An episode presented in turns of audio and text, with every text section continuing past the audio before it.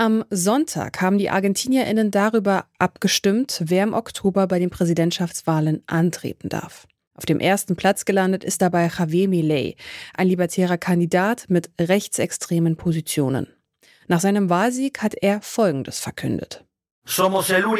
Wir sind die Einzigen, die ein konkretes und vollständiges Regierungsprogramm präsentiert haben.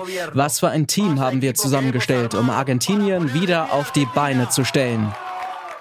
Millet möchte also Argentinien, ein Land, dem es wirtschaftlich ziemlich schlecht geht, aus der Krise holen. Wie stellt er sich das vor? Das schauen wir uns heute an. Ich bin Sophie Warmbrunn. Moin, moin. Zurück zum Thema.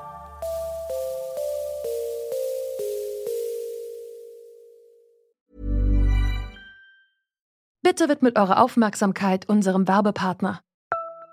Die Suche nach geeigneten Mitarbeitenden kann viel Zeit in Anspruch nehmen, muss sie aber nicht unbedingt, denn man kann sich helfen lassen.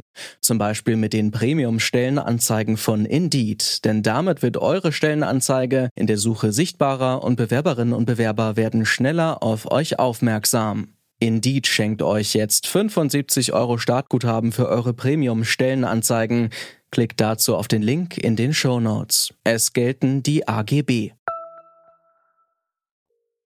Viel wird in deutschen Medien nicht darüber berichtet, was in Argentinien der Stand der Dinge ist und wo sich das Land wirtschaftlich befindet. Deswegen updaten wir euch mal, bevor wir über die Vorwahlen vom Wochenende sprechen. Argentiniens Wirtschaft geht es seit Jahrzehnten schlecht. Der Staat mit seinen knapp 46 Millionen Einwohnerinnen ist hoch verschuldet. Außerdem hat Argentinien eine der höchsten Inflationsraten weltweit, die gerade in den vergangenen Monaten immer weiter gestiegen ist. Im Juni hat sie gemäß am Verbraucherpreisindex einen neuen Höchstwert von 115 Prozent erreicht. Zum Vergleich, in Deutschland haben wir gerade eine Inflationsrate von rund 6 Prozent. Viele Argentinierinnen sind unzufrieden mit der Politik der vergangenen Jahre, denn sie hat es nicht geschafft, die Lage zu verbessern. Seit den 40er Jahren ist das Land vom Peronismus geprägt. Das ist eine politische Strömung, die auf den ehemaligen Präsidenten Juan Perón zurückgeht. Der Peronismus setzt auf einen starken Sozialstaat, eine Mindestrente für alle, kostenlose Bildung und medizinische Versorgung. Das Problem? Argentinien fehlen die finanziellen Mittel für diese Leistungen. Der Staat hat also hohe Ausgaben, aber kein Geld, um sie zu decken. Das trifft die Bevölkerung ziemlich schwer. Mehr als 40 Prozent von ihnen leben unterhalb der Armutsgrenze. Die Corona-Pandemie und extreme Wetterereignisse wie Dürren und Hitzewellen haben diese Not in den vergangenen Jahren verstärkt. Diese Umstände sorgen nun dafür, dass viele Menschen in Argentinien kein Vertrauen mehr in die Regierungspolitik haben. Und das zeigt sich an den Ergebnissen der argentinischen Vorwahlen.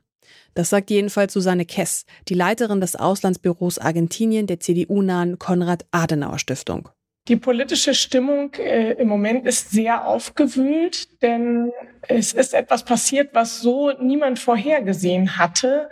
Der libertäre Kandidat Javier Milei, ein Rechtsaußenpopulist, hat überraschenderweise deutlich die Vorwahlen äh, gewonnen, was so keine Umfrage vorhergesehen hatte. Und wieso hat das keine Umfrage vorhergesehen? Wieso konnte er, sag ich mal, so vorbeiziehen? Erstmal haben wir auch bei den Provinzwahlen, den Gouverneurswahlen in verschiedenen Provinzen im Laufe des Jahres gesehen, dass die Umfragen als Instrument äh, der Meinungsforschung ihre Genauigkeit verloren hatten. Aber nichtsdestotrotz ist der Sieg Javier Milei sicherlich vor allem der Ausdruck der absoluten Politikverdrossenheit äh, der Bevölkerung, die weder der aktuellen Regierung noch dem großen Oppositionsbündnis zutrauen, das Land von Grund auf zu verändern. Und es ist sicherlich ein Schrei nach tiefer Veränderung. Javier Milei hat am Sonntag ungefähr sieben Millionen Stimmen gekriegt. Mit Abstand die meisten aller KandidatInnen. Weil die Vorwahlen dazu da sind, die BewerberInnen für die Präsidentschaftswahlen nur vorab auszusieben, resultiert erstmal noch nichts aus Millets Wahlsieg. Aber die Vorwahlen gelten als wichtiger Stimmungstest dafür, wer gute Chancen auf den Job als Staatsoberhaupt hat. Zeit, sich Javier Millet genauer anzuschauen. Abtreibungen möchte er wieder verbieten, das Recht auf Waffenbesitz lockern, den Klimawandel hat er einen Witz der Linken genannt. Diese Positionen werden laut Susanne Kess häufig zitiert, aber aber das, was auch seine Vorschläge im Wahlkampf vor allen Dingen ausmacht, ist eben eine ganz starke liberale Haltung. Er fußt seinen Diskurs auf der Ablehnung eigentlich des kompletten politischen Systems und vor allen Dingen der Art, äh, Politik zu machen, die Argentinien bisher kennt. Er spricht immer von der politischen Kaste. Damit meint er sowohl die äh, derzeitige peronistische Regierung als auch die Opposition und kritisiert eben sehr stark nicht nur die derzeitige Regierung, sondern auch die Macri-Regierung und ja, ist eine vielschichtige Person. Er inszeniert sich bei seinen Auftritten so ein bisschen als großer Rockstar, tritt auf großen Bühnen auf, spricht vor allen Dingen auch die junge Bevölkerung an. Also er läuft dann zu äh, lauter Rockmusik in Lederjacke auf die Bühne auf und lässt sich feiern und hat es geschafft, unheimlich zu mobilisieren und vor allen Dingen auch bei jungen Wählern unheimlich zu mobilisieren, die sich von der traditionellen Politik haben abschrecken lassen. Trotzdem hat Millets Partei La Libertad Avanza die Freiheit schreitet fort bei den Regionalwahlen dieses Jahr eher schlecht abgeschnitten. Ein Grund für seinen plötzlichen Erfolg könnten mehrere Zwischenfälle sein, die sich unmittelbar vor den Vorwahlen im Land ereignet haben.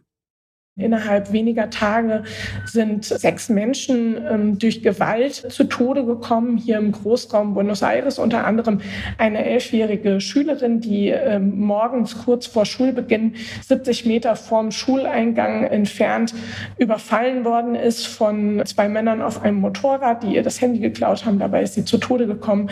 Und all das hat sicherlich auch nochmal Millet in die Hände gespielt, der neben äh, der wirtschaftlichen ähm, Thematik eben auch ganz stark ähm, propagiert, das Land wieder sicher zu machen. Aber nochmal zurück zu Javier Millets Wahlversprechen. Um Argentinien aus der Inflationskrise zu holen, hat er extrem wirtschaftsliberale Pläne. Die Zentralbank will er abschaffen und den US-Dollar als offizielle Währung einführen. Ich habe Susanne Kess gefragt, für wie realistisch sie diese Vorschläge hält. Der argentinische Peso hat eigentlich völlig seine Preisbildungsfunktion in diesem inflationsgetriebenen Land verloren und die Preise berechnen sich nach dem inoffiziellen ähm, Wechselkurs, sprich nach dem Schwarzmarktkurs des Dollars. Und was Millet sagt, ist eben nicht, dass er von heute auf morgen die Wirtschaft dollarisieren möchte, sondern er möchte den äh, Bürgern freistellen, beispielsweise in Dollar zu sparen, Dollar zu kaufen. Das ist ja bisher stark eingeschränkt. Die Einfuhr von Dollar äh, muss genehmigt werden. Man muss sie nach dem offiziellen Kurs äh, kaufen was sich dann für die Menschen nicht lohnt. Und er sagt eben dann, wenn ohnehin die Zahlungsgeschäfte zu zwei Dritteln über Dollar abgewickelt werden im Land, dann könnte man zum Beispiel über ein Referendum über eine Dollarisierung abstimmen. Das heißt also, dass es ein, ein Prozess wäre. Ob das wirklich Sinn macht, sich hier abhängig zu machen von der Geldpolitik der USA, stellen sehr viele Wirtschaftswissenschaftler auch ähm, in Frage. Aber es ist sicherlich ein Versuch, dieser galoppierenden Inflation Einhalt zu gebieten. Die extremeren Vorschläge, wie beispielsweise die Zentralbank abzuschaffen und so weiter, halte ich persönlich nicht für zielführend, kommen mir eher vor wie, wie wie Slogans, um äh, auf Stimmenfang zu gehen.